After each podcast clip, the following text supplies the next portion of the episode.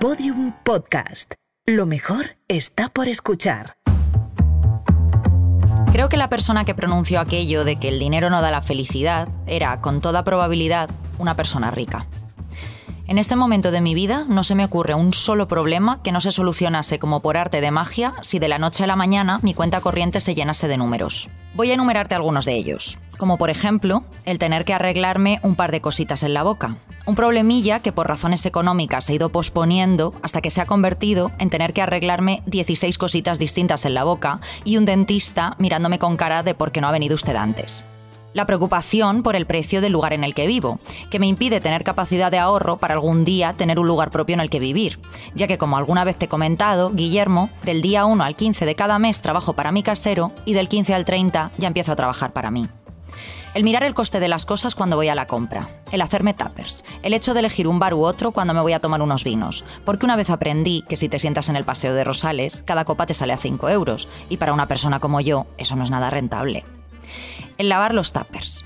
O que llegados a día 25 proponga hacer cenas en casa en lugar de salir a cenar fuera, llamándolas soirées o housewarmings, porque en francés o en inglés la precariedad suena muchísimo más elegante y sofisticada. Y soy consciente de mi privilegio y consciente de que hay personas en situaciones muchísimo peores que la mía. Como también soy consciente de que a pesar de tener un empleo y unos trabajitos extra, al final de mes hago un cálculo de cuánto me puedo gastar cada día hasta que la nómina vuelva a entrar en mi cuenta corriente. 20, 15, 10 euros. Y con todo, lo que más me molesta de todo esto es pensar tanto en una cosa tan vulgar, zafia, deshonesta y aburrida como es el dinero. El poderoso caballero, el puto dinero. Una vez, sentados en la cafetería del lugar donde trabajamos, me miraste y me dijiste, tengo la sensación de que el dinero está ahí, Beatriz, por todas partes, pero por alguna razón no podemos acceder a él. Así es. Ojalá saber dónde está y cómo se rompe esa hucha, Guillermo para no tener que volver a pensar nunca más en el dinero, para no hablar constantemente del dinero, para no agobiarme con el tema del dinero y sobre todo para sentarme un día frente a una joven desesperada y decirle, querida, ¿sabes una cosa? El dinero no da la felicidad.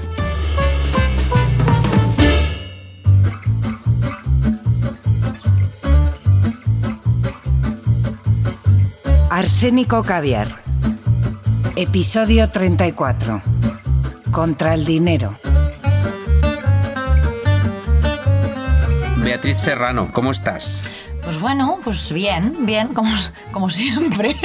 Estoy muy bien, Guillermo. Porque hoy venimos a hablar del tema que más me preocupa y en el que más pienso, después, por supuesto, de la belleza, que es el dinero, ¿no? O sea, dos temas completamente opuestos que representan lo mejor y lo peor que podemos encontrar en este mundo, ¿no? Así somos, Guillermo, personas de contrastes, ¿no? Belleza y dinero, bebés y Hitler. Alfafar y Singapur. Por ejemplo, claro. Oye, por cierto, eh, debo felicitarte porque has cumplido con ese propósito o despropósito, no sé, tuyo, que te convirtió temporalmente en un ser humano superior al resto. Has estado un mes sin beber. Un, mes y dos días. Claro, o sea, debo decirte que supongo que te habrá pasado que cuando lanzamos la promo de la nueva temporada me escribió gente preocupadísima por tu estado de salud, o sea, por tu sobriedad. Por tu sobriedad. pues sí, iba a morir. Dime, Guillermo, ¿cómo ha sido volver a beber? O sea, yo es que imagino un poco como la escena esta del final de Cabaret, ¿no? Esa tan bonita en la estación de tren, no la de los nazis, ¿no? Cuando se despiden. Solo que tú te despedías con cariño y nostalgia de ese yo mejor, ¿no? Para entrar de lleno en la segunda Guerra Mundial. Pues, eh, a ver, tiene razón en que dejar de beber me convirtió efectivamente en un ser moralmente superior al resto. Los que no beben son moralmente superiores al resto, del mismo modo que lo son los vegetarianos, los abolicionistas del trabajo y esa mujer moldava en la que pienso mucho, que es esa mujer moldava que se alimenta solo de sol y, aire. no sé si tú piensas mucho en ella, pero yo pienso siempre, ¿qué estará haciendo esta mujer es moldava? Imperio romano esa mujer. Sí, siempre pienso, ¿qué haría ella? Eh, bueno, ella no haría nada porque no podrá moverse. o sea, lo que está haciendo es tomar el sol y beber agua, ya sabes lo que está haciendo. Claro, pero pienso, qué heroína, ¿eh? qué, golpe al capitalismo no comer. Claro. Pues mira, eh, he estado bien, ¿eh? me he estado levantando muy pronto para hacer ejercicio, he leído mucho, he ahorrado. Y al volver a beber, admito que me he sentido culpable eh, y no me he emborrachado todo lo que yo hubiera deseado. Porque eh, esto me ha demostrado que el cuerpo tiene memoria, claro. Yo después de dejar de beber un mes y dos días, yo ya me veía vomitando entre dos coches eh, mientras Víctor me sujetaba la frente, ¿no? Esta, esta escena que... Una que- escena muy romántica. Una escena muy bonita. Eh, como si mi contador de alcohol se hubiese puesto a cero, ¿no? Claro. Y mis primeras cervezas después de ese mes fuesen como las que se bebe un niño de nueve años. Pues no, eh, mi, mi volver a beber fue beberme una botella de vino y luego llamar a un taxi. O sea, Claro, el cuerpo tiene memoria, ¿no? Parece que Tiene- no ha olvidado los últimos 40 años. Empezaste a beber con cero. Empecé a beber al salir de la barriga de mi mamá. Claro, entonces el cuerpo lo En recuerda. por Galicia te dan una copa de bienvenida. ¿Cómo que se Un llama? albariño. Benvidos, dicen. Y te dan un albariño a todos los bebés. Yo tenía un primo segundo al que le daban vino. Y, y que era un, eh, un Pero- primo segundo de tres años al que le daban vino. ¿Pero Esto lo juro. ¿Por qué le daban en la vino? aldea. Pues no lo sé. Supongo que no lo sé, no lo sé. Pero les juro que es verdad. Eh, intentaré contactar con él y que nos mande su Esta no testimonio. puede quedar en este cliffhanger, Ya. o sea, lo ver, tenemos que... Yo tenía un, so- un primo de tres años al que le daban vino bonito. ¿Dónde está ese señor A ahora? probablemente en está proyecto, muerto, hombre, en ¿no? prisión, o es, em- o es director de una empresa del IBEX 35. Eso también sí. podría ser. Ah, por cierto, Hmm. Ah, No sé si esto es una buena. No sé si está bien engancharlo aquí, pero te quería hacer una pregunta, Beatriz. ¿Por qué estamos rodeados de cocainómanos y puteros? ¿Me lo puedes explicar? No me digas que me has traído al fútbol. no, Guillermo, y nuestros amiguitos de Podium nos han traído a la Bolsa de Madrid, Hmm. a la Bolsa de Madrid, el principal mercado de valores de España, un lugar en el que pasan cosas que jamás entenderemos. O- Oye, ¿queréis una raya? Anda, pues esto sí que no entendemos, Qué fíjate. simpática, qué simpática es la gente aquí. ¿Quieres acostarte con una prostituta? Oye, no, no, no, que este chiquito es maricón, déjamelo tranquilo. Vendo acciones de Google, señores y señoras. Bueno, más bien, señores y señores. Me las quitan de las manos, señores y señores. Oiga, ¿esto a qué hora cierra? El mercado nunca duerme, bro. Me ha llamado bro. ¿Qué es bro? Déjalo, Guillermo, mira, no les mires directamente a los ojos y te dejarán tranquilo. Nos sentamos aquí en esta mesa de oro a charlar un ratito. Venga, acércame la silla esa de diamantes.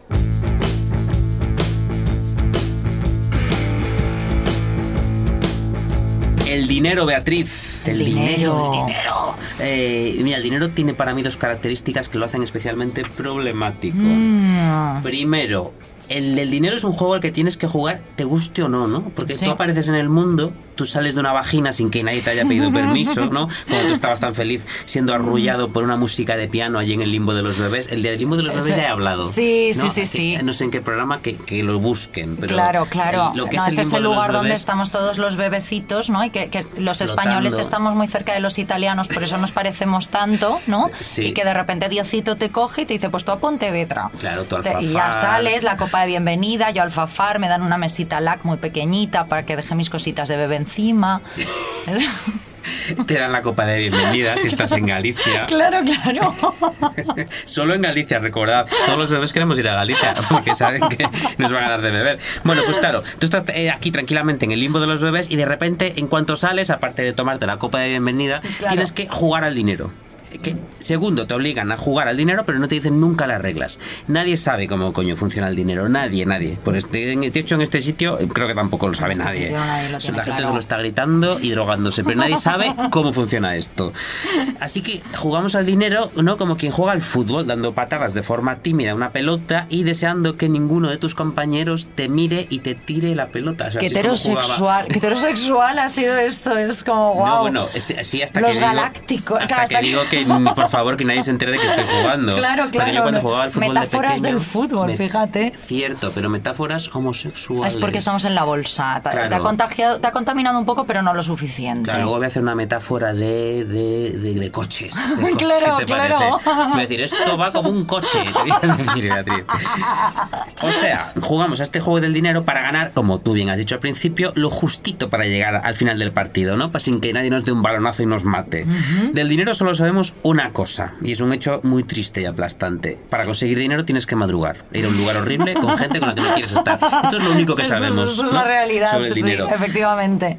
Y, y, claro, y luego hay un tercer gran problema. Eh, pese a que nos obligan a jugar y no nos explican cómo jugar, nos encanta el resultado. O sea, Porque es- el es resultado increíble. básicamente es cobrar a fin de mes. Claro, claro, nos más o encanta menos, mirar la pero cuenta, sí, pero claro. Tú cobras, te llega ese bonito mail de ING, no sé si podemos dar un patrocinio, que dice tu nómina, además... Tu nómina ha sido tu ingresada. nómina ha sido ingresada. Y siempre pone como unos emojis con un, con un sombrerito. Sí, ¿no? ese mensaje es maravilloso. Debería poner un emoji con un, unas alas volando. Pues bien, amamos el dinero. No, perdón, amamos gastarlo. Amamos gastarlo. Porque con el dinero no sabemos bien qué hacer, aparte de gastarlo, claro. Todo el mundo sabe, no hay que tirar aquí de estudio alguno, que gastar dinero funciona de manera muy parecida a satisfacer otras adicciones, ya sean de curso legal o ilegal, ¿no? Que libera dopamina y todas estas cosas. O sea, me obligan a jugar, no sé cómo jugar, pero me encanta jugar. Esta es básicamente nuestra relación con el dinero. ¿no? Eso es, pues ya está, pues podríamos terminar aquí el programa. O sea, yo creo que lo que sucede es que un buen día pues nos ponen a manejar eh, una economía doméstica sin que tengamos demasiada idea de cómo funciona el mundo y de cuánto valen realmente las cosas, Economía ¿no? O sea, quieres decir comprar yogures. econo- eso es, eso es la economía doméstica. Y decir, ¿cuáles Y compro? pues, claro, y decir, "Mm, Activia o Stevia. Mira, ya he vuelto en mí. Después de, Menos mal, o sea, menos mal, menos Después de los chistes sobre sobre fútbol. pasivia, muy bueno, muy bueno.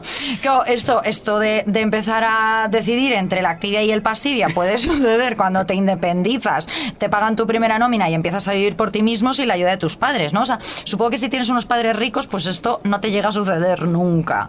Em, para mí este es el kit de la cuestión y hacia donde voy a llevar un poco este programa. A que en España sucede que no hablamos jamás de dinero, que ya llegaremos a esto. O sea, es cierto que dices que nos encanta gastarlo, pero ¿cómo no nos, nos va a gustar? Por favor, o sea, nuestro cerebro, como tú has dicho, se llena de dopamina cuando recibimos gratificaciones instantáneas, ¿no? Que ya puede ser recibir muchos likes en una publicación de Instagram o comprarnos esta riñonera amarilla fantástica que no me he quitado encima en todo el verano de un niclo. Yo quiero una. Ojalá, pues mira, son preciosas. Ahora están sacando unas de pana y esto no es publicidad, pero debería patrocinarnos un iclo. Vamos ahora al salir de aquí. Vamos ahora al salir de aquí a un iclo. Eh, pero fíjate. Creo que en España tenemos tan interiorizada esta idea de que el dinero es, es un asunto vulgar y de mal gusto, que incluso cuando hablamos de lo que gastamos, hablamos solo cuando nos gastamos las cosas, o sea, cuando nos gastamos poco y bien. O sea, nos flipa responder, esto me lo compran rebajas por 20 euros, ¿no? Cuando alguien nos dice que llevamos un jersey muy bonito, mm, hablamos de sitios donde comer bien y barato en el centro de Madrid, de menús del día extraordinarios por 12 euros, de bares de tapas, de estos que dices, es que ya te vas cenado a casa, De los ¿no? mejores contenedores. De sollas de de los mejores contene- de los mejores noodles de contenedor. que están aquí abajo, por cierto. Eh, pues eso, de ofertas, de ofertas, de ofertas. O sea, el dinero nos resulta tan incómodo que ni siquiera queremos hacer gala mm, de que lo gastamos. O sea, nos da vergüenza hablar de que gastamos el dinero en cosas caras. Pues total. Mira, este verano, hablando de cosas caras, yo este verano me fui a Brasil, que me costó un ojo de la cara, por cierto. Eh, un viaje, claro, que yo me pagué para vivir mi ilusión anual de rico, que es en tus vacaciones ir a Claro. sitios lejanos. Eso es. Y, y- y estar en sitios muy bonitos de economías inferiores a la nuestra, Claro, donde te puedes permitir un hotel de 4 o 5 estrellas que aquí no te podrías pagar jamás. Y mira que ahora en Madrid hay hoteles de 4 o 5 hay 5 hoteles de 5 estrellas por cada madrileño. Es, Hay- es verdad, esto es así. hay más bares, perdón, hay menos bares ya que hoteles de 5 estrellas en Madrid. Pues bien, eh, ocurrió una cosa en la playa de Ipanema, que es que yo llegué y me encontré a... Había muchos hombres caminando por la playa metiendo latas usadas en una bolsa de plástico. Algunos te preguntaban, "Xa, acabó con su lata?". No, no sé, no sé imitar el acento. Eh, y tú, sí, sí, llévesela, llévesela. Eh, todos eran hombres, claro, supongo que esto es una labor de hombres. Lo busqué por curiosidad en internet. Se llaman catadores de basura. Y en Brasil Catadores de hay- basura. Sí, sí, hay catadores de, De vino, y hay catadores de basura. Eh, hay en Brasil 387.000. Joder. Como dato, el 66% son negros. Supongo que este no es un trabajo para blancos. Vaya, no es un fíjate. trabajo, ¿no? Eh, no es un trabajo muy poco elevado para el señorito Claro, claro, blanco. claro. Así que lo hacen un 66% de negros. Estos hombres venden luego todo el material que encuentran para reciclaje. En un país, además, en el que apenas se recicla. A mí ver esto me hizo pensar muchas cosas. Mm. Esto fue un poco tu Fátima, ¿no? Fue un poco mi, sí, fue un poco mi Esto fue Fátima. un de poco tu decir, Fátima de "Ay, las vacaciones, ¿no? ay, claro, ahí me hizo pensar muchas cosas que son un poco condescendientes, ¿no? Que no son para decir aquí, tipo, ay, qué afortunado soy. Claro, claro, claro. Pero, pero no, tampoco. Mira, una cosa interesante que pensé es que estas personas han encontrado una especie de grieta en el sistema para ganar dinero, Mm. ¿no? Que es recoger una cosa por la que otro ya ha pagado y sacar dinero por eso. Claro. Esto debe de ver a alguien en el IBEX 35 cabreadísimo, diciendo, Claro. bueno, estas latas No lo le pueden mucho aquí, salir claro, gratis. claro, no lo comentes mucho aquí. latas. Claro, como el sistema se entere de que hay gente ganando dinero sin que sus poderes hayan mediado, se, se va a montar una buena. O sea que tú piensas, oye, qué héroes, pero luego a la vez, qué grieta más horrible está la, la que han encontrado, ¿no? Mm. Qué labor tan ingrata hasta que hacen, tan mal pagada. Esto de caminar bajo el sol todo el día recogiendo las sobras de turistas repugnantes como yo. Esas personas están dispuestas a recorrer todas las playas de Río durante todo el día para llevarse al final, no sé, ¿qué cantidad de dinero? ¿10 euros? Ya, ¿20? ya. Pues no lo sé. Yo los miraba con pena, claro, con esta pena condescendiente que además me horroriza, porque no hay nada peor que la pena por otro, ¿no? Ya. O por uno mismo, no sé qué es peor.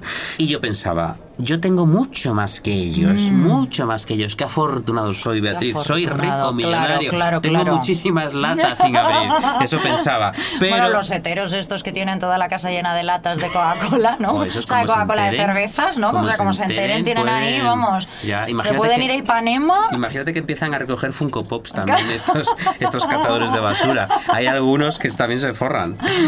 Bueno, claro, justo después de tener estos, estos pensamientos tan condescendientes en los que yo me sentía de repente un Rothschild, miraba detrás de mí, giraba mi cabecita como la niña del exorcista y veía los, veía los edificios y los apartamentos en primera línea de playa en Ipanema o en Copacabana, donde estuviera, que pueden costar pues unos 5 millones de euros. Tranquilamente. Tranquilamente, y los compra gente que luego ni siquiera los pisa. Se los compra como te compras tú la riñonera esta La de riñonera Uniclo. Que luego a lo mejor te la pones o no. Y bueno, Claro. ya veré si voy por el apartamento. De momento me ha parecido mono, me voy a Sí. gastar, voy a meter aquí 5 millones y ya. Hoy tengo depresión. Hoy tengo depresión y necesito comprarme algo. Me voy a comprar un apartamento en primera línea de playa en Ipanema. Claro, yo pensé, para la gente que tiene estos apartamentos, yo soy el recogedor de latas, Mm. ¿no? Alguien a quien mirar de forma condescendiente, alguien de quien tener pensamientos un poco apenados. Claro. Porque yo me quedé en un hotel muy normalito de tres estrellas, que no estaba en primera línea de playa, sino que estaba sepultado detrás de sus apartamentos y donde el desayuno era un desastre, por cierto. Por favor. Fíjate, mm, yo acabo de terminar un librito maravilloso titulado Las dos amigas, un recitativo, que es un relatito estupendo que escribió la ganadora del Nobel de Literatura, Toni Morrison. Nos estamos poniendo intensos ¿eh? en Sí, este sí, programa. ahora mismo me tiro un eructo algo Que así. por favor, sí. em, en el que Toni Morrison aquí hace un trabajito bastante interesante porque te presenta dos protagonistas que se conocen en un orfanato. Em, una de ellas es una chica blanca y la otra es una chica negra. Pero la autora como que nunca revela cuál es cuál. Mm. Entonces lo que hace es obligar al lector a través de sus propios prejuicios a adivinarlo. Esto es bastante curioso porque toda la gente blanca piensa que la protagonista es blanca y la mayoría de la gente negra, hicieron una encuesta en una universidad, piensan que la protagonista es negra. Y O sea, la gente china no piensa nada. no, la gente china no piensa nada sobre este libro, ¿sabes? No se lo leen porque no les interesa una mierda, claro. Entonces, al margen de esto, el libro viene con un eh, epílogo maravilloso donde explica todo esto eh, de Zadie Smith, eh, otra autora negra, que habla de la idea de la insignificancia en el mundo, ¿no? De quién es grande y quién es pequeñito a ojos de la sociedad. Y en un párrafo explica muy bien esto que sucede o que tú acabas de contar con los recogedores de latas, bueno, con los catadores de basura en Ipanema. Las fuerzas del capital son pragmáticas. El capital no pierde el tiempo con esencialismos. Transforma a los seres insignificantes en significantes, y viceversa, en función de dónde se necesite la mano de obra y del beneficio que pueda obtenerse. En el Reino Unido no decidimos que existía algo dentro de las mujeres hasta principios del siglo XX. Las mujeres pasamos de ser básicamente madres y esposas, cuya naturaleza esencial se consideraba doméstica, a ser nodos de un sistema cuya naturaleza esencial era trabajar, igual que los hombres, aunque a nosotras se nos permitía sacarnos la leche en el sótano de nuestra oficina, si de verdad lo necesitábamos. Sí, el capital es flexible y pragmático. Siempre está buscando nuevos mercados, nuevos puntos de vulnerabilidad económica, de explotación potencial. Ya, ya, ya. Esta cosa del dinero para conseguir transformarte siempre en algo a su servicio es eh, diabólica y fascinante, ¿eh? Eso es. Aunque no lo estés ni siquiera ganando tú. Mira, otro ejemplo. El dinero funciona siempre situándote en posiciones comprometidas. Te sientes fatal cuando te enfrentas a un pobre, te sientes fatal cuando te enfrentas a un rico. Eso es. Y sin embargo todo funciona para que tú hagas como cosplay de rico continuamente. Esto es muy interesante. Te llamas a un Uber y te crees que tienes chofer. Llamas a un Globo y te crees que tienes tu propio mensajero. Pagas 10 euros a la hora a una mujer migrante proveniente de un país en vías de desarrollo y sientes que tienes a tu empleada doméstica.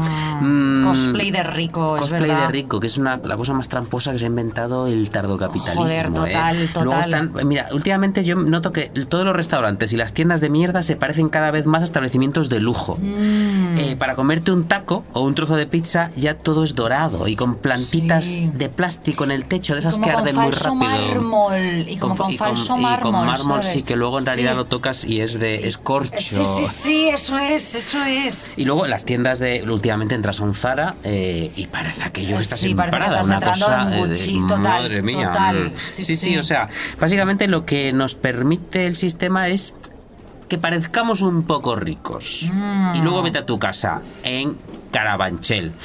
Un beso a Carabanchel, por a cierto. Ya se me entiende, ya se me sí. entiende.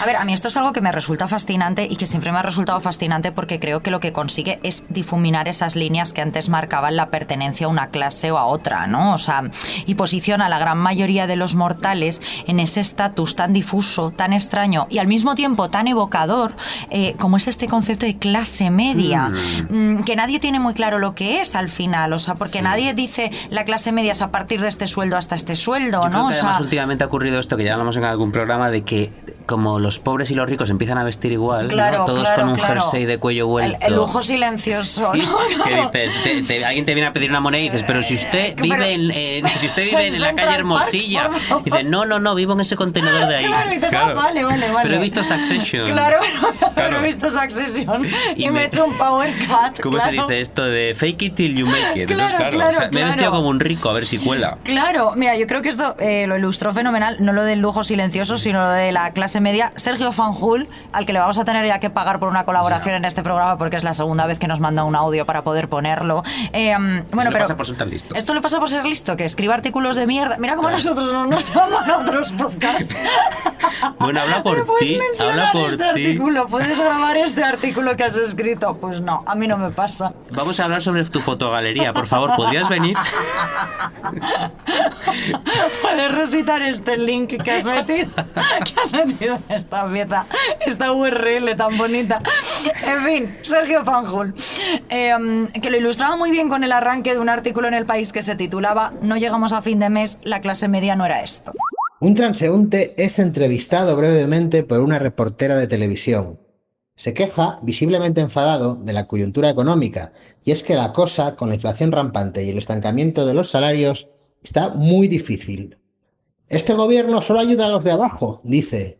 Yo hace tiempo que no llego a fin de mes y nadie me ayuda. Nadie ayuda a la clase media. Es curioso, este peatón asegura sufrir continuas estrecheces económicas, pero sigue considerándose clase media, esa que, por definición, al menos llega con su sueldo a fin de mes.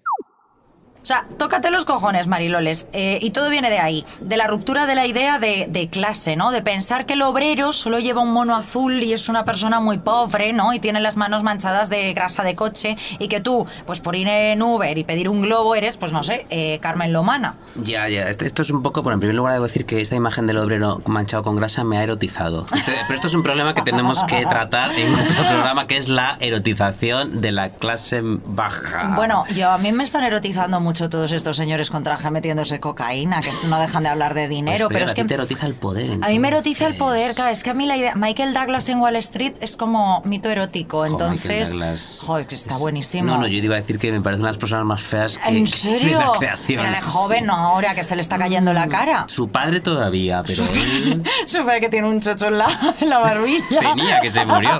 Él y su chocho se murieron, no, no, hace mucho, con 103 años o algo así. Se murió O sea, siendo súper viejo ese Tener un hombre. chocho en la barbilla es la, es la clave para ser inmortal. Eh, bueno, Michael Jackson se hizo un chocho en la barbilla. Pero por ¿Se eso se hizo murió. él? Sí, sí, es que claro, no vale. Si es de broma, no vale. Tiene que venir de nacimiento.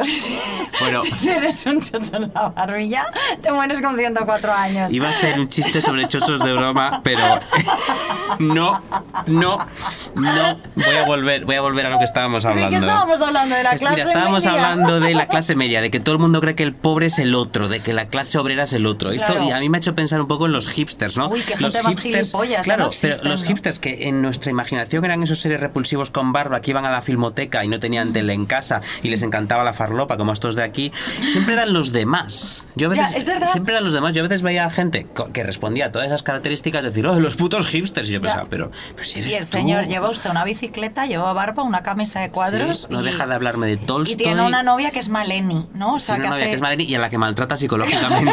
O sea, Efectivamente, porque esos eran los hipsters. Usted es hipster.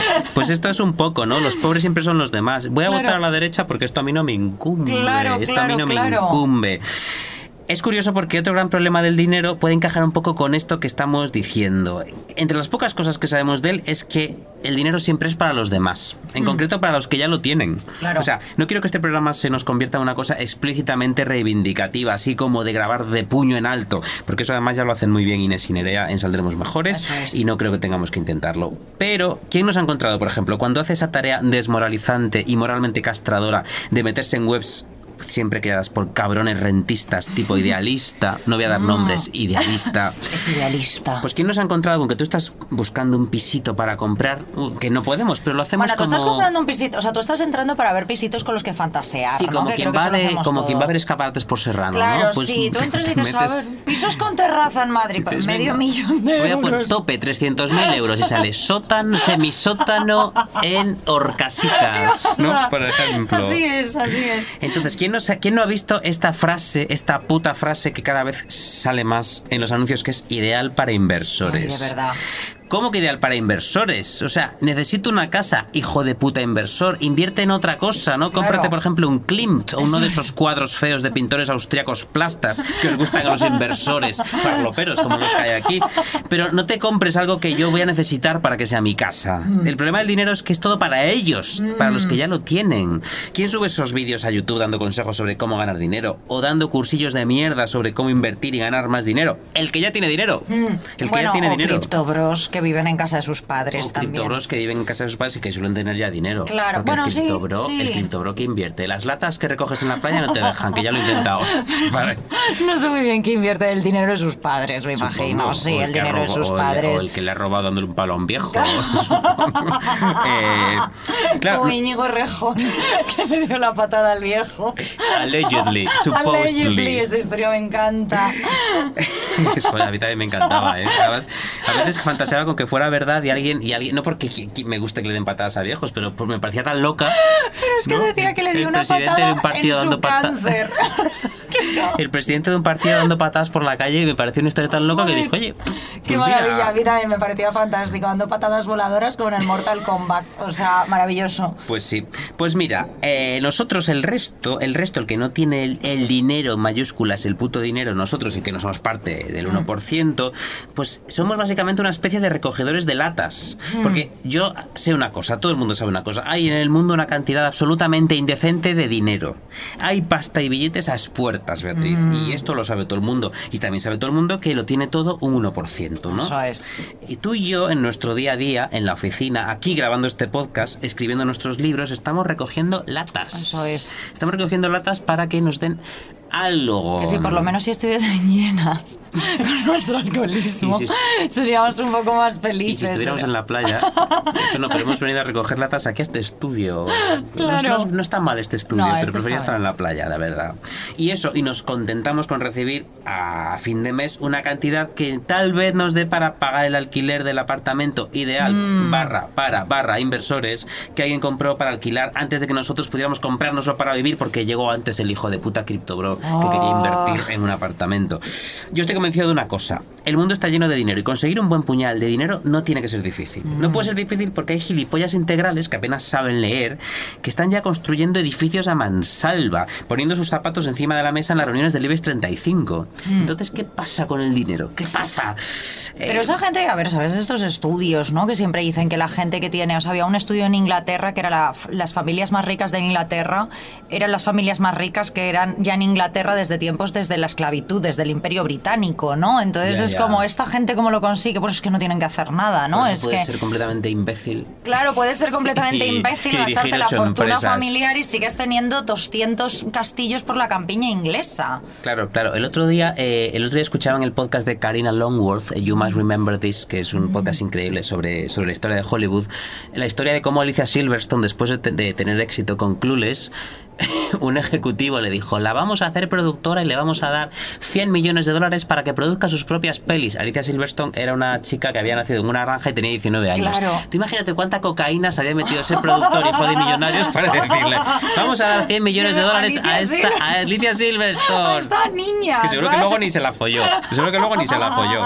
Esto ha quedado muy machista y muy Harvey Weinsteiniano, pero ya se me entiende. O sea, eh, sí, eso, decisiones tomadas por gilipollas que básicamente sí, les sí. han dado un despacho, ¿no? Claro. Eh, bueno, pues eso es uno de los motivos. Pero luego también creo que hay otro, que es que el motivo para conseguir hordas, hordas, hordas y hordas de dinero pasa de forma inevitable por conocer un secreto ancestral y misterioso que el 99% de los humanos no sabe. Bueno, básicamente ser hijo de tu padre. Claro. Y luego un poquito también, digamos la verdad, ser ratas amorales. Eso te iba a ¿no? decir, o Ser sea, no tener amorales. ningún tipo de moral. Porque yo creo que el self-made man, el millonario hecho a sí mismo, es un poco rata Es moral. siempre un hijo de puta. Porque una cosa es que consigas abrir tres pescaderías y seas un respetable señor empresario, todo nuestro amor para el señor Para dueño de las tres señor, pescaderías.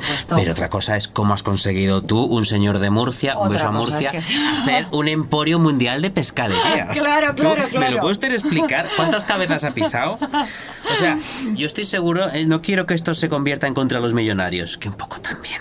Pero seguro que hay millonarios que son encantadores, grandes personas. Mira, Madonna, Ellen DeGeneres, favor, Ellen Emilio Aragón, Amancio Ortega, ¿no?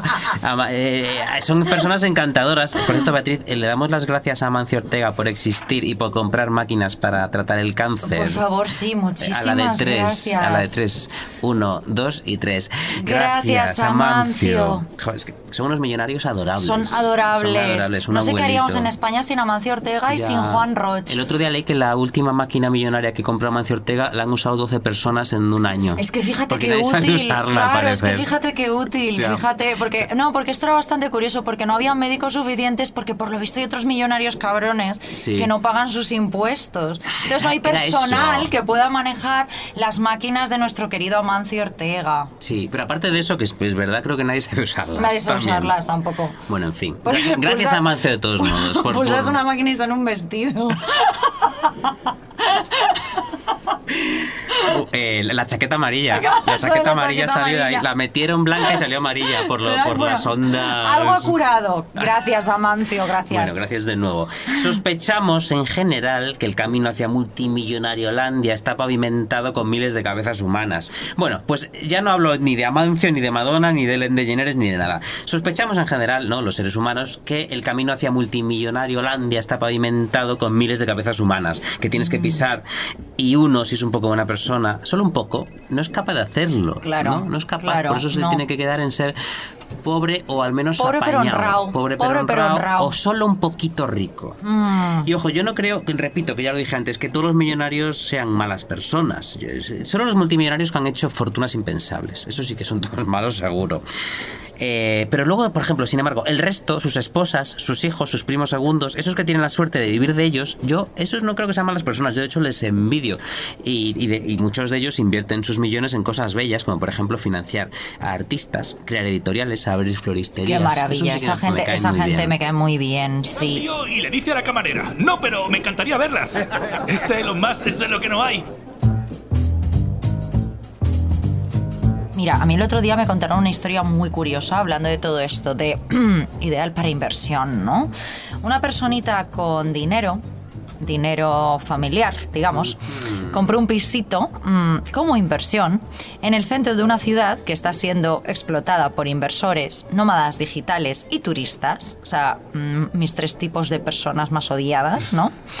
Em, y resulta que esta personita se quejaba y se lamentaba de que la panadería que había justo debajo de ese pisito que había comprado como inversión y con el que se está haciendo de oro porque lo tiene en puto Airbnb, pues que había cerrado la panadería. Y esta personita estaba muy triste. Y fíjate tú que su cabecita era incapaz de hacer las conexiones entre lo que esta personita estaba haciendo y la cadena de dominó que había provocado que cerrase esa panadería, donde imagino ningún puto guiri entraba a comprar nunca. Nombres, nombres, Beatriz. Este hijo de puta, ¿quién es? ¿Estaba en tu presentación del otro día, del descontento? No, no, no estaba en la presentación en Madrid. Quizás venga la de Valencia. Quizás Pues venga. deberías llevar, deberías- no, sé- no sé si hay algo por aquí afilado. Un Eh, hacha, Deberías adelanta. llevar un hacha para clavárselo en la cara. No, esto vengo a contarlo por un asunto que me saca de mis casillas. Y es mm, cómo se reparten las responsabilidades con el tema del dinero, ¿vale? O sea, la gente que nos escucha sabe que tú y yo pagamos un dineral por vivir en el centro de nuestra ciudad, ¿no? Y este es un asunto sobre el que recibo bastantes críticas cada vez que me quejo eh, mm, de que con lo que gano pues no me da para vivir, ¿no? Y es como, bueno, pues igual si no viviera sola, ¿no? O sea, como, oye, mira, perdona por no querer vivir, o sea, no, no soy los gilipollas de Friends que están compartiendo piso con 47 Porque años. no haces co- co-living. Porque no hago co-living, ¿no? O, bueno, igual si mirases en otros barrios, en fin, eh, callad. Mirad en otros barrios, eh, a ver Igual si cuánto te cuesta fueras el de tu alquiler. ciudad. Claro. Igual si te fueras de tu ciudad. Igual si te fueras de tu ciudad, claro.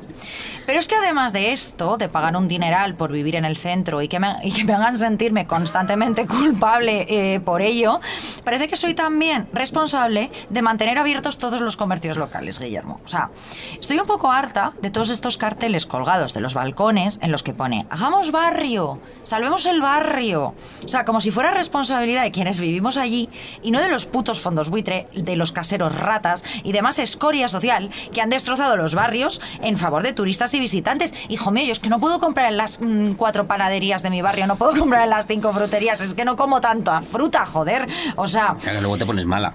Claro, luego te pones mala, eh, te vas cagando, te vas cagando por Madrid, hija Y, no- mía. y- y ya- y como ya no hay bares, eh, porque ahora son todo tiendas de cupcakes, Ah, claro. en la tienda de cupcakes te dejan cagar. No lo sé, no lo sé, no voy a muchas preguntar. tiendas de cupcakes, claro. O sea, yo tengo la sensación de que al que menos tiene es al que más se le hace sentir culpable al final por cómo gasta su dinero.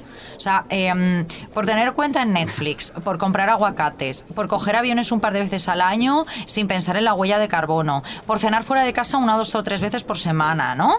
Sin sí, embargo, aquellos que se compran el piso ideal para inversores no son responsables de nada. O sea, el mundo es un lugar mejor gracias a las personas que compran pisos ideal para inversores. Mira, a mí cuando me echan la culpa de algo siempre digo lo mismo. Hablad con quien tiene hijos. A mí me dejáis en paz. Esos, esos bebés sí que están contaminando. Esos bebés sí que están contaminando. Y Son- bebiendo todo el albariño de Galicia. Hombre, claro, es que Están, cada- están acabando con el albariño de Galicia. cada vez más bebés, les dan cada vez más copas de bienvenida. Y Cigarros. Y, pequeñitos. Pero sí, efectivamente, la táctica de Dinerolandia es echar la culpa al pobre, ¿no? A uno que pasaba por allí. Eh, yo estoy seguro de que ahora mismo alguien nos está escuchando y pensando, claro, es que os dejáis un dineral por vivir en el centro, porque sois unos pijos que queréis vivir en el centro de Madrid, tenerlo todo a, a tiro de piedra.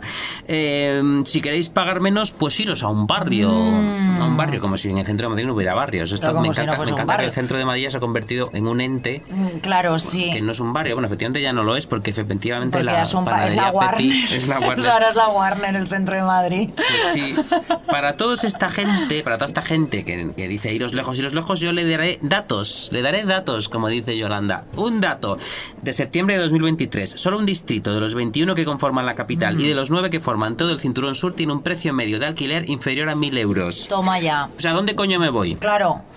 Pues yo para arruinarme vivo en el centro. O sea, yo arruinado en Orcasitas, Es que no. por lo menos vivo arruinada, pero tengo buena conexión de metro, ¿sabes? O sea, Vives arruinada, eh, pero con un bonito balcón. Claro. Con borrachos amables que vomitan en tu portal. eso es, eso es, mi gente bella. Y con menos posibilidades de que te rajen, porque en el centro hay más policía. Eso también. Eh, por los barrios periféricos no hay ni un solo poli, allí te pueden violar todo lo que quieran, pero en el centro poli siempre va a haber, porque hay hoteles de cinco estrellas. Así que amigos, Eso es. dejad que nos quedemos cerca de un hotel de cinco estrellas, a los que luego volveremos, creo, por cierto. Mm. Al final nos tenemos efectivamente, Beatriz, que sentir culpables por todo, por eh, querer vivir en zonas bonitas, por querer vivir en zonas eh, seguras, porque hay policías, no como en los barrios periféricos. A mí, sin embargo, ¿sabes lo que me da paz? Que hay un cierto orden que, que el nuevo orden, fíjate, hay un cierto orden que el nuevo orden no puede romper. Y me explico. Tú pasas por la noche por delante del Edition o del Four Seasons o del Thompson, que para los oyentes de fuera de Madrid son hoteles de cinco estrellas de reciente apertura, y alrededor de esos hoteles siempre hay borra- o borrachos vomitando o mendigos haciéndose caca o mendigos haciéndose una paja. Y a mí eso me da muchísima paz. Me, hace me da muchísima paz porque me da la sensación de que el dinero es capaz de cualquier cosa puede barrerlo todo, menos a la naturaleza humana, Claro. que es hacer caca, Menos el zurullo vomitar de un pobre. el zurullo de un pobre. Cosa. Jo, O yo sea- creo que el otro día te conté la escena preciosa que presencié en Tirso de Molina. Además, es que luego estuve todo el día contenta cada vez que me acordaba de ese señor. O sea, esa plaza, Tirso de Molina, ya hemos hablado alguna vez de esa plaza porque a mí me parece la resistencia madrileña. La- creo que hablamos sí, en el capítulo contra lo feo y tal. O sea, mira que le han hecho obras. Mira que mm, han intentado como hacer unos recovecos para que los manteros no puedan salir corriendo cuando viene la policía. Mira que han intentado poner los puestos de flores más bonitos. Mira que han intentado todo. Mira que han subido alrededor los alquileres. Mira que se ha llenado de Airbnb. Y aún así no consiguen echar a los borrachos y a los mendigos que hay. Entonces, Siempre con los borrachos. Siempre con los borrachos. Pues en esta plaza hay siempre un señor, eh, un señor sin techo, imagino, jamaicano, que yo intuyo que es jamaicano porque este es, es un señor muy chiquito, muy chiquitito, es muy chiquitito, pero lleva un gorro gigante con la bandera de Jamaica. Entonces yo le llamo el jamaicano. A lo mejor es de Cuenca. Igual es de Cuenca, eh, no lo sé, pero bueno, para mí es el jamaicano. Bueno, ya estaba con un casete enorme. Con la canción Believe the Cher sonando a toda hostia mientras él hacía O una sea, coreografía. ja- jamaicano y maricón, entonces. Claro, mientras él hacía una coreografía como de rave de los años 90. O sea, una cosa maravillosa. Es mi persona favorita de Madrid. ¿Sabéis que esta mañana he perdido 40 millones de euros cuando he ido a mear? no pasa nada, en la vida a veces se gana y a veces se aprende. ¿Eso de ahí es cocaína?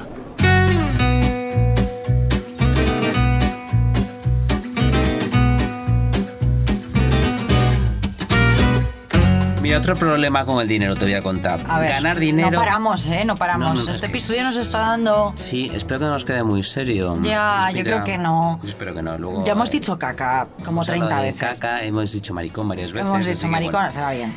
Pues mira, voy a poner serio otra vez, ya que hemos dicho caca y maricón. Ganar dinero es casi siempre todo lo contrario a hacer cosas bellas. el capital es justo Mm, eso es lo verdad. contrario a la belleza, ¿no? De la misma manera que el amor es justo lo contrario a la muerte. Mm.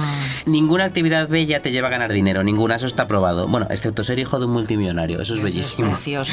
Ser hijo de un multimillonario, que es bellísimo, es la única actividad bella que te puede dar dinero. Bueno, eso y que te toque el euromillón.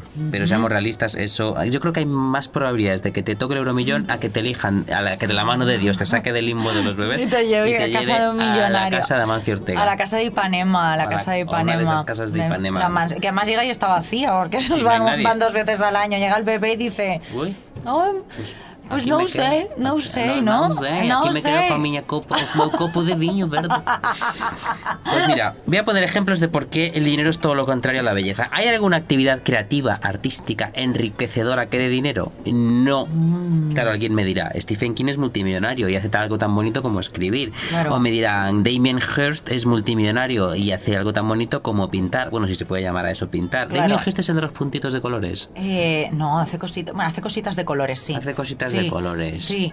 En primer lugar, por cada Stephen King o cada Damien Hirst, existen 5.000 escritores o pintores que o bien viven comiendo gachas de avena fría o bien tienen que tener otros trabajos y escribir en sus ratos libres, cuando Ah. querrían estar durmiendo, leyendo, descansando o mirando por la ventana. Y no daré nombres. No damos nombres. Guillermo Alonso y Beatriz Serrano. En segundo lugar, el mundo de la literatura o el arte que da dinero es un mundo que ya está muy lejos de la creación. Por ejemplo, el mundo del arte que mueve millones no tiene nada que ver con la belleza que hay tras un lienzo o en el proceso de, de crearlo.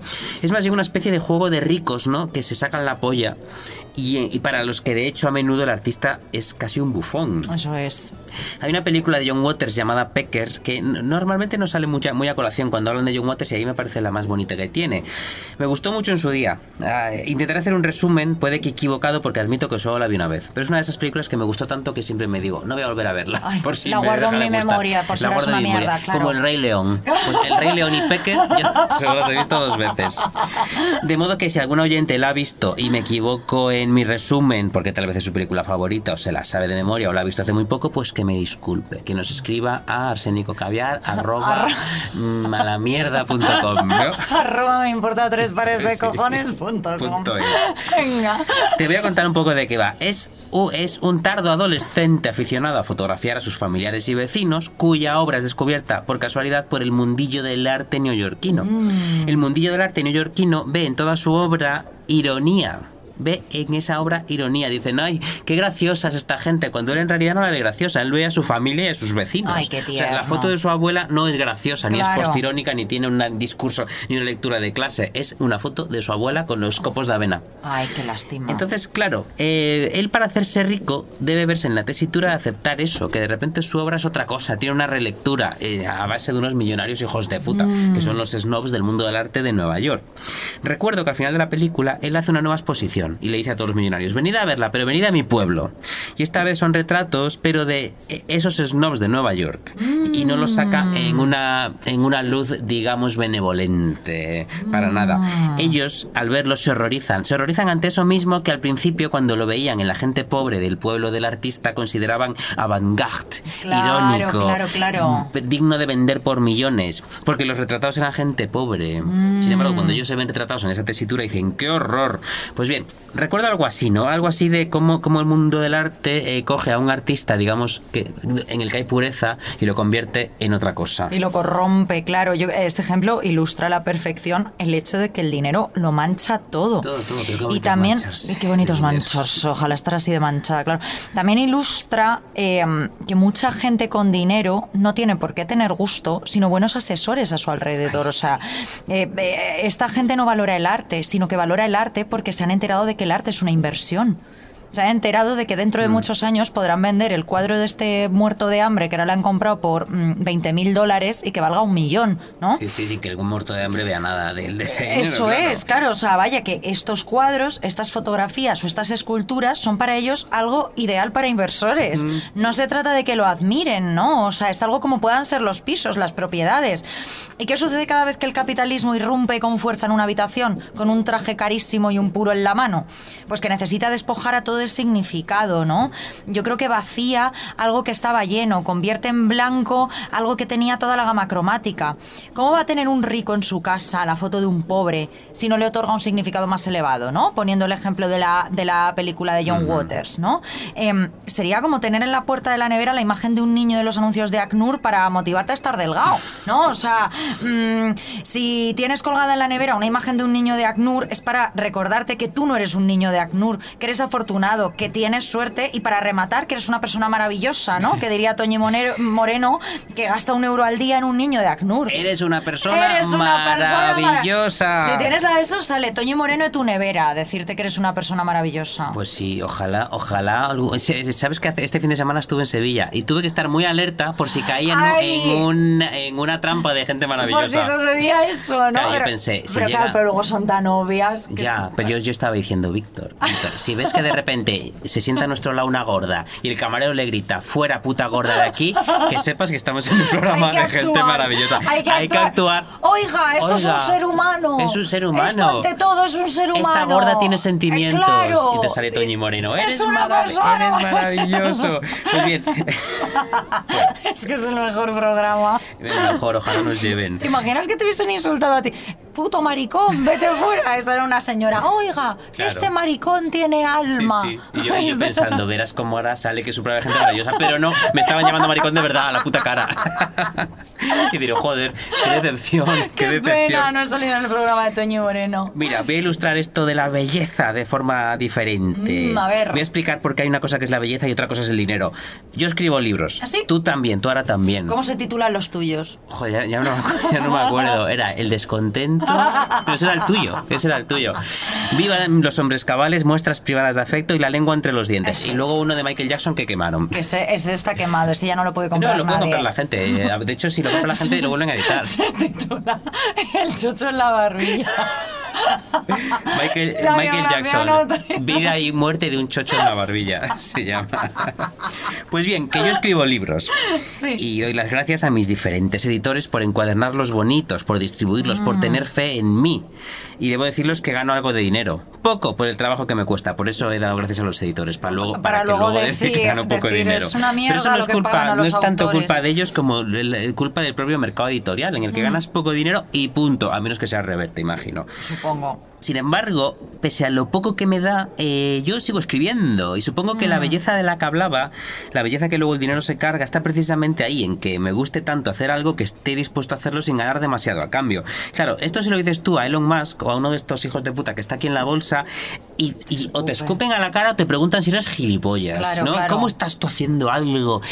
Por lo que vas a ganar poco dinero. Pues dices, pues mira, pues, pues lo hago porque me gusta, ¿no? Entonces, eh, Porque esa me es hace la sentir belleza. bien, no sé, Te tengo como una especie bien. de... Esto va a sonar muy ñoño, pero joder, yo estoy escribiendo en mi casa y se me pasan las horas. O sea, tengo como de repente una energía interior, como una luz bonita, ¿sabes? O sea, como que, que no sé. Pues o sea, sí. pues luego porque me gusta, no por Porque el dinero. gusta y porque después de Dicho una esto, jornada comprad de- mi libro, por favor, para que siga haciéndolo, pero... Claro. mm, pero que sí, pero no me da dinero. Sí, sí, es que al final no tenemos lectores, tenemos mecenas. Pero, por favor, seguid manteniendo esta afición de ganar 10 céntimos por hora de escritura. Claro, que le digo claro. escritura. Voy a poner otro ejemplo. Eh, una vez hice esta cosa de escribir. Eran, eh, me pidieron de una gran compañía, una gran empresa, una gran Mm. multinacional, me pidieron que escribiera tres folios. Era para una cosa, no hace falta detalles porque además son aburridos. Sí. Me- Pues me pagaron por esos tres folios una cantidad indecente de dinero. O sea, más de- no solo más de lo que he ganado con algún libro, sino más de lo que he ganado si lo, si lo juntamos con dos. Con dos. O sea, entonces el dinero, ¿cómo coño funciona exactamente? ¿Por qué yo escribo un libro de 300 páginas y cobro X dinero? ¿Y por qué luego le escribo tres folios a una multinacional y cobro 10 veces más? Ya. ¿Alguien me lo puede explicar? Nadie lo sabe, nadie lo sabe. Eh, supongo que la lección es acércate a quien lo tiene, ¿no? El que el dinero llama al dinero. Eso Y es. alguien que tiene, que está forrado de dinero, me pide un folio y me, y me paga una cantidad dice, indecente. "Toma 5.000 euros". Toma 5.000 euros que tengo Toma, por que aquí. eres muy gracioso, Perdona por, para perdona por pagarte solo 5.000 euros, pero no tengo más en Es el que bolsillo no tengo. ahora mismo, no tengo. El cajero ese de ahí no me da más. Eh, Es el corralito ya. Tal veces que yo sea simplemente imbécil, porque yo debería haber llamado a esa multinacional y decirle, oigan, llámenme más, pero Claro. la cosa es que como yo soy tan tonto, a mí me gusta más escribir mis novelitas. Claro, Fíjate, claro. o sea, esto quiere decir que yo jamás seré rico. Y que la gente me entienda, eh, no, no me estoy haciendo aquí el pobre, no, sé que no soy de los que recogen latas en Brasil, sé que podría irme mucho peor, pero también sé que ese es el arma del dinero para que nos mantengamos contentos y felices y sin Mm. protestar mientras algunos se limpian el culo con jerseys de Loropiana. El no estoy tan mal, pues mira, sí que estoy mal. ¿Y sabes por qué, Beatriz? Porque tengo que trabajar para vivir. Eso es horroroso. Eso es horrible y estoy fatal. Ojo, es que si antes hablaba de la responsabilidad y la culpabilidad a la que nos enfrentamos los que no somos eh, millonarios por volar en compañías low cost, por ejemplo, creo que también existe un mensaje eh, generalizado o, o generalista, no sabría decirte, algo que está en el aire, que es esa herramienta tan asquerosa que nos despoja del derecho a nuestro pataleo y del derecho a nuestra queja. O sea, son todos esos comentarios. Cuando te estás quejando de que estás hasta arriba de trabajo o de que, oye, que mm, te está costando llegar a fin de mes, alguien te dice, mira, no te quejes que en la calle hace mucho frío. Bueno, ahora ya no. Ahora ya no, porque hay cambio climático. ¿Qué me vas a decir ahora? ¿Que hace mucho calor? 呵呵。sea, son esos un poco, no, tirando, no me puedo quejar, esas comparaciones constantes con la miseria más absoluta, con la idea de vivir debajo de un puente, que hacen que mires a tu alrededor y digas, bueno, pues efectivamente no estoy tan mal, ¿no? O sea, creo que se puede llegar a las dos conclusiones. Creo que podemos ser un poco honestos mm, y, y saber que no estoy tan mal, pero podría estar mejor. O sea, podríamos estar todos un poquitito mejor, las cosas como son. Pues sí, pero parte de la culpa de esto del no estoy tan mal es el terror que le tenemos a hablar de dinero. Yo, por ejemplo, soy horrible para regatear. Mm.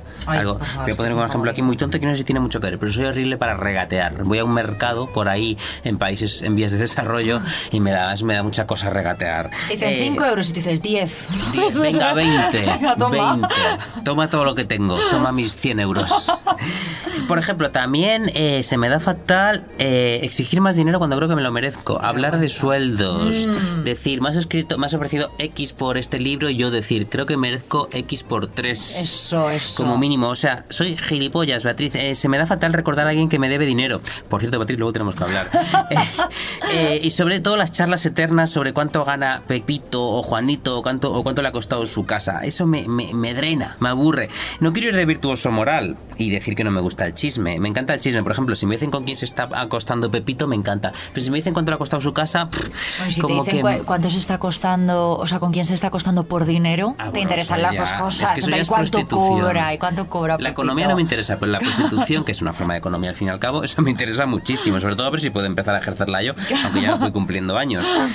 Pero eso, eh, además no encuentro ninguna información valiosa acerca de una persona al saber cuánto gana o cuánto le ha costado su casa. La vez, no sé, no sé si tengo razón o no.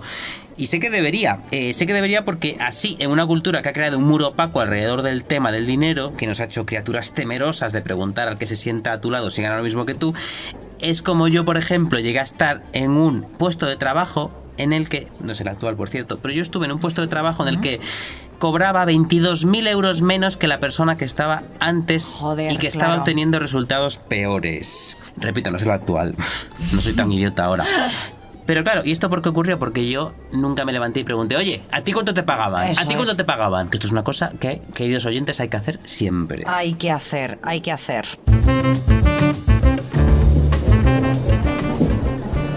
Vosotros, ¿vosotros hacéis podcast? Acabo de crear una plataforma de podcast con 90 millones de dólares de inversión de un chino, el dueño de Feichan Meigwei Industries. Os pago el doble de lo que os pagan. Ahora, pero el nombre del podcast Eh, pero podemos mantener el nombre. pasaría a llamarse Arsénico Caviar by Feichan Meigwei Industries. Uy, yo no sé si soy capaz de aprenderme eso. Yo creo que tampoco. Bueno, gracias, pero no, ¿eh? Olvidadlo, losers. Acabo de comprar Podimo. Podimo by Feichan Meigwei Industries. ¡Seguimos! Mira, Guillermo, esto que acabas de comentar es una cosa casi obsesiva para mí. O sea, el tema de que hablar de dinero esté tan mal visto y, y cómo creo que esto sigue favoreciendo a que nos vayan tan mal las cosas, particularmente y en general.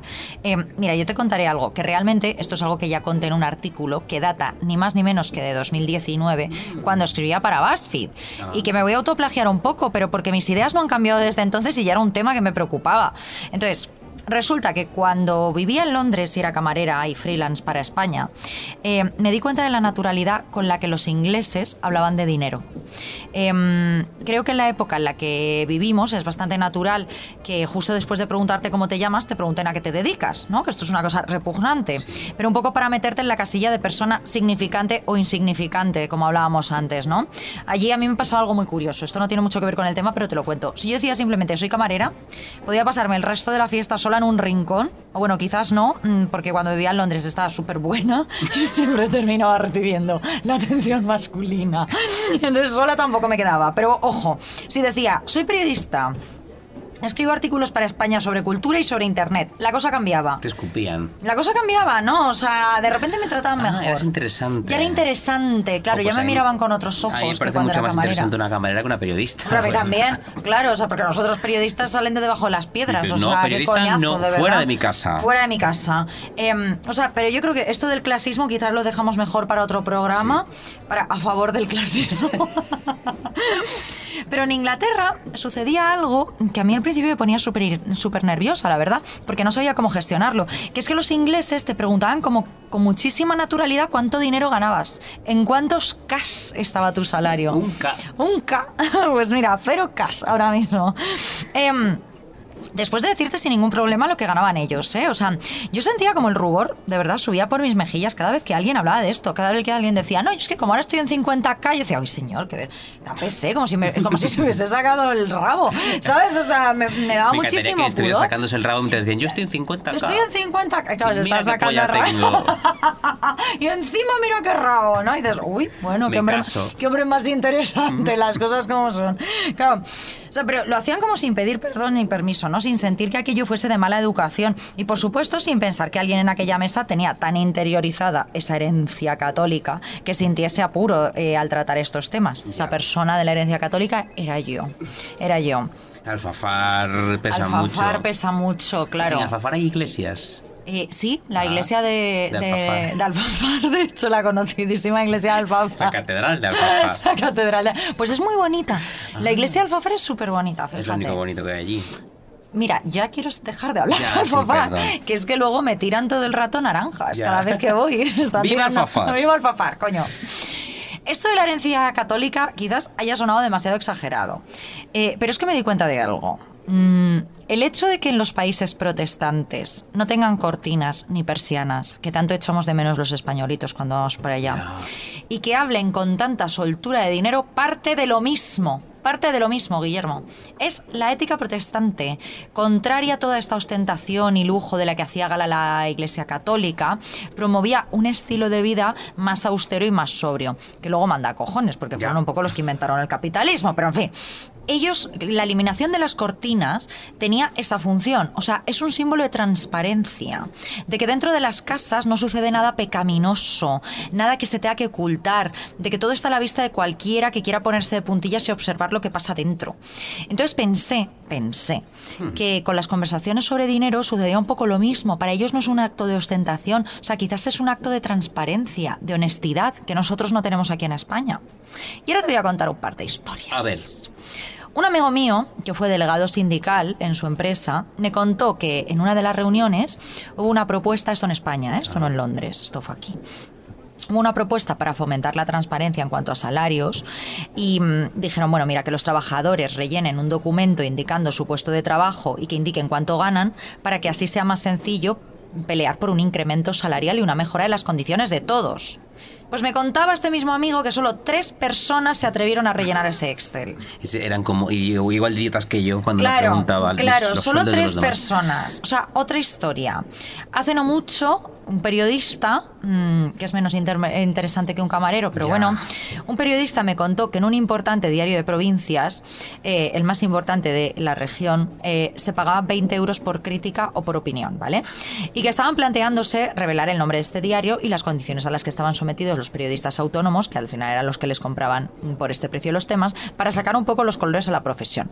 No doy nombres porque en el momento en el que grabamos este episodio, no sé si lo han llevado a cabo o no, y no me quiero cargar mm, su puño en alto y su golpe encima de la mesa. Pero mm, no hablar de dinero, suceden estas cosas. Claro, te pagan claro. 20 euros y, y- y no te suben el Y sueldo. luego hay mucho miedo alrededor del dinero, de a ver si me lo van a dejar de dar. Claro, claro, claro. Claro, mira, yo con esto que dices siempre pongo un ejemplo. eh, yo voy a ser más divertido que tú. Voy a hablar de Ah, Real vaya. Housewives. Ay, qué bien. Hills. Hay que aligerar, hay que aligerar. Estábamos muy serios. En España y en países del sur de Europa en general nunca han funcionado este tipo de realities, o ya sea de Real Housewives, o sea, de poner a seis millonarias eh, borrachas dispeleándose y comprando cosas, lo que más me gusta hacer en la vida, o de, por ejemplo, vender casoplones indignantemente caros. Porque creo que estos, estos programas despiertan en nosotros unos sentimientos así muy contrariados, ¿no? Mm. muy punzantes.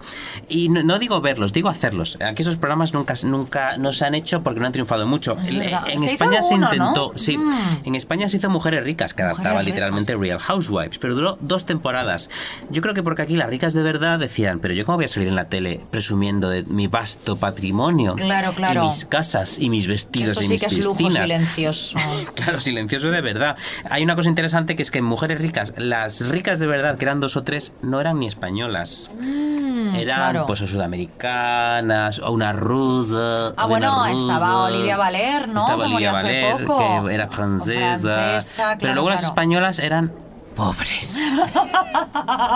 eran pobres. Mujeres ricas, Ah. plot twist. Mira, hay una personita que yo ya mencioné alguna vez en este programa y que de hecho acabamos de mencionar hace 10 minutos que se llama Carmen Lumana. Carmen Lomano. Carmen Lomana, que habla así. Bueno, que esta personita, a mí cuando surgió me pareció muy interesante porque hizo dos cosas súper mal vistas en España. En una sociedad como la española, tan tola y tan timorata para el dinero y la fama, ella salió de repente por la tele diciendo, uno, que era rica y dos, que quería ser famosa. Y todo esto, por cierto, sin necesitarlo, porque no es la típica de gran hermano que viene del arrabal y dice que no, quiero ser rica y famosa para salir de esto. No, no, ella era una señora que ya estaba súper bien posicionada, pero salió diciendo que le encantaba el dinero y le encantaba la fama. Luego sé que el personaje dio poco más de sí, sé que el personaje desagrada a mucha gente, pero esas dos cosas me parecieron en su día, dije, oye, pues ole su coño, ¿eh? Pues ole ole su coño para traer aquí un poco de, de colorín a este Un país poco de tan, colorín, tan gris, sí. tan poco protestante y demasiado católico. claro, claro. Aquí hay que decir protesto, como los protestantes. Los protestantes son los de los juicios, Esa ¿no? es su religión. Esa es su religión se basa en Es eso. decir, claro. protesto. Claro. Pero si es que, a ver. Yo todo esto te lo cuento porque hay una cosa que me resulta fascinante, o sea, ole por Carmen Lemana diciendo yo tengo dinero y además quiero ser famosa, o sea, pero si es que el dinero está tan vigente o incluso más en nuestras vidas eh, como pueda estarlo el amor, la amistad, mm, el, el trabajo, Sí, eh, sí. el sexo, bueno, de hecho, pues hay mucha gente que está muchísimo más vigente el dinero que el sexo, ¿no? O que el dinero y el amor, el dinero ¿no? nos- el dinero, El- la ausencia de él nos marca mucho más que el cualquiera de dinero estas está en todo, claro. sí. O sea, no podemos pasar horas hablando de cualquiera de estos cuatro temas, pero que tengamos muchísimos problemas para hablar abiertamente de lo otro, del dinero, ¿no? O sea, y digo yo, que tenemos realmente que ocultar porque seguimos metiendo este tema debajo de la alfombra, Guillermo? O sea, porque no abrimos de par en par las cortinas como si fuésemos protestantes? Protestamos. Protesto. Y decimos cosas como, oye, yo, Beatriz Serrano, ganadora de un premio Ondas y autora recién publicada de una novela llamada El descontento, escribí hace unos años artículos por un valor de 5 putos euros, Guillermo. 5 putos euros me pagaban los primeros artículos. O sea, ¿por qué no hablamos de todas esas empresas de hijos de puta que nos pagaban en visibilidad? Es que hay algo peor que te pagan 5 euros. Que es que te pagan en visibilidad. O sea, es bueno para tu currículum. es bueno para sí, tu pero currículum, necesito comer. Claro, o sea, y me gustaría decir esto para que nadie, absolutamente nadie, absolutely no one, vuelva a trabajar para empresas cobrando en visibilidad, ¿no? O sea, me hace muchísima gracia que, por ejemplo, cada vez que sale el tema sobre uh, la crisis del periodismo, la crisis de los medios, la pérdida de las buenas historias, ya no se hacen reportajes y crónicas como las de antes. Bueno, porque no se menciona jamás de los jamás es la mierda que se paga a los colaboradores, eh, o a los articulistas que escriben desde sus casas, o a cronistas que están en la puta guerra de Ucrania arriesgando su vida. Ya, ya. Yo cuando encargo un artículo a algún colaborador y se niegan porque no están de acuerdo, y eso que creo que en el medio en el que estamos tú y yo se paga muy dignamente, pero Sí. cada vez que viene alguien y dice no, quiero más, digo, oye, ole tú. Ole tu coño, tú, por supuesto que ole tú". sí, pero por supuesto que sí. O sea, mm, es que hablamos de la crisis en la cultura y no hablamos de lo que un autor gana por una novela. Eh, Es hablamos. que la gente, los oyentes se echarían a llorar. Claro, se echarían a llorar, o sea, es que Guillermo y yo ahora mismo vamos desnudos porque no nos daba para comprarnos ropa. A mí me han dejado, me han dejado unas braguitas. Eran las Pero- mías, por eso ya. voy desnuda yo. Bueno, pero tú desnuda estás mejor que yo.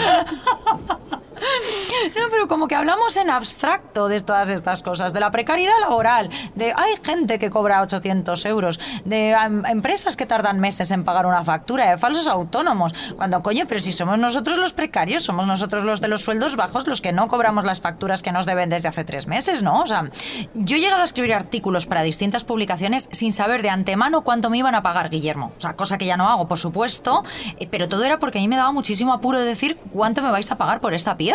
Que es que qué vergüenza.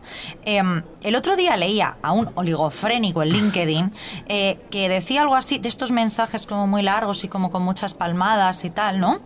Que decía que era una persona que descartaba a los candidatos que en la primera entrevista le preguntaban por el salario. Y se sentía orgulloso de esta publicación. O sea, pero Alerta vamos a ver. hijo de puta. Alerta, hijo de puta. ¿Cómo no se te cae la cara de vergüenza? Esto es un puto contrato entre dos personas. Yo traigo mi tiempo, mi energía y mi valía a cambio de un salario a final de mes. ¿Qué cojones estamos haciendo? ¿Cómo no te voy a preguntar cuánto me vas a pagar, pedazo de gilipollas? O sea, si lo que estoy haciendo es ahorrarte tiempo, o sea, me voy a poner en LinkedIn que soy experta en time management, después de haber hablado siete minutos contigo. O sea, no me hagas pasar por un proceso de selección con cinco personas para luego decirme que el sueldo es de 18.000 euros al año, payaso, que debería darte vergüenza. O sea, vamos a ser un poquito más ingleses en este sentido, por favor. Vamos a hablar abiertamente de esto. Vamos a hablar alto y claro, vamos a intentar cambiar de alguna forma el sentido de la vergüenza. Que deje de ir de arriba hacia abajo, que sea como el humor, ¿no? Que solo se puede hacer, ¿no? De abajo hacia arriba. O sea, que los ricos dejen de mirar por encima del hombro a los que tienen menos y sigan pensando que es pobre porque no se esfuerzan lo suficiente y que vean cuánto nos pagan por esforzarnos más o por esforzarnos menos. O sea, que sientan ellos la puta vergüenza de hacer una oferta que dé tanta vergüenza. Que tengan que publicar lo que pagan en la oferta de trabajo, que les saquen los colores en redes sociales, que nadie se presente a ese puto puesto de trabajo, Guillermo. Sí, señor. Mira, debo, debo, debo decirte que he estado tan callado mientras soltabas este maravilloso parlamento porque he estado rebuscando en mi móvil una de las Porque está 18. viendo porno. ¿eh? Pero es que lleva- por eso llevo puesto tus braguitas. es que me he excitado. No, estaba buscando en mi móvil uno de los 18 o 20 mails que tengo, afortunadamente ya de hace años, en los que alguien me ofrecía trabajo a cambio de Nada. Bueno, bueno, bueno, Nada, tú bueno. también tendrás colección sí, de estos. sí. Mira, uno que he encontrado y no he tenido ni que bajar demasiado. He puesto, he puesto la palabra clave que es ahora mismo no tenemos presupuesto. pues no hagas una revista, cariño, si no tienes Bueno, presupuesto. Dice, hace unos meses me ofrecieron la posibilidad de lanzar una revista de lifestyle. Sacamos españoles de perfil alto, banqueros, empresarios. o sea, encima, Farloperos. encima. Farloperos. Pensando, pensando, me he acordado de ti, de lo bien que escribes. Eh, me gustaría contar con algo tuyo. No tiene por qué ser largo. El problema es que no tengo un duro para ofrecerte. Por lo que apelo, esta parte me encanta, por lo que apelo a tu grandeza de espíritu. ¿Cómo lo ves? ¿Te podría apetecer? Mira, ¿Te podría apetecer? A ver, me apetecería más meterme un cuchillo por el culo. Pero ¿cómo es posible? ¿Te podría apetecer? ¿Te podría apetecer? ¿Te podría apetecer? No sé, Beatriz, tengo, eh, tengo aquí unos clavos. Me gustaría metértelos bajo las uñas. ¿Te podría ¿Te podría apetecer? ¿Eh? ¿Eh? ¿Te o podría sea, apetecer? qué poca vergüenza, de verdad. Ojo, eh, fíjate, es uno. Y no sé, no me acuerdo ni quién era esta persona. Si está escuchando el programa, le quiero mucho. Eh, no quiero sacarte de ningún armario. Seguro que tú lo hacías bajo presión mientras alguien te ponía una pistola en los riñones. Seguramente no. Pero no, esto ha sido, pues eso, el ABC de nuestra existencia durante muchos años. Y esto no fue hace tanto, ¿eh? Eh, Esto no fue hace tanto. O sea, yo no, tenía, yo no era un bebé que estaba tomando su primera copa de vino. Yo ya era alguien con unos añitos en la carrera y me decían, escribe gratis. Pues lo que hay que decir a esto es no.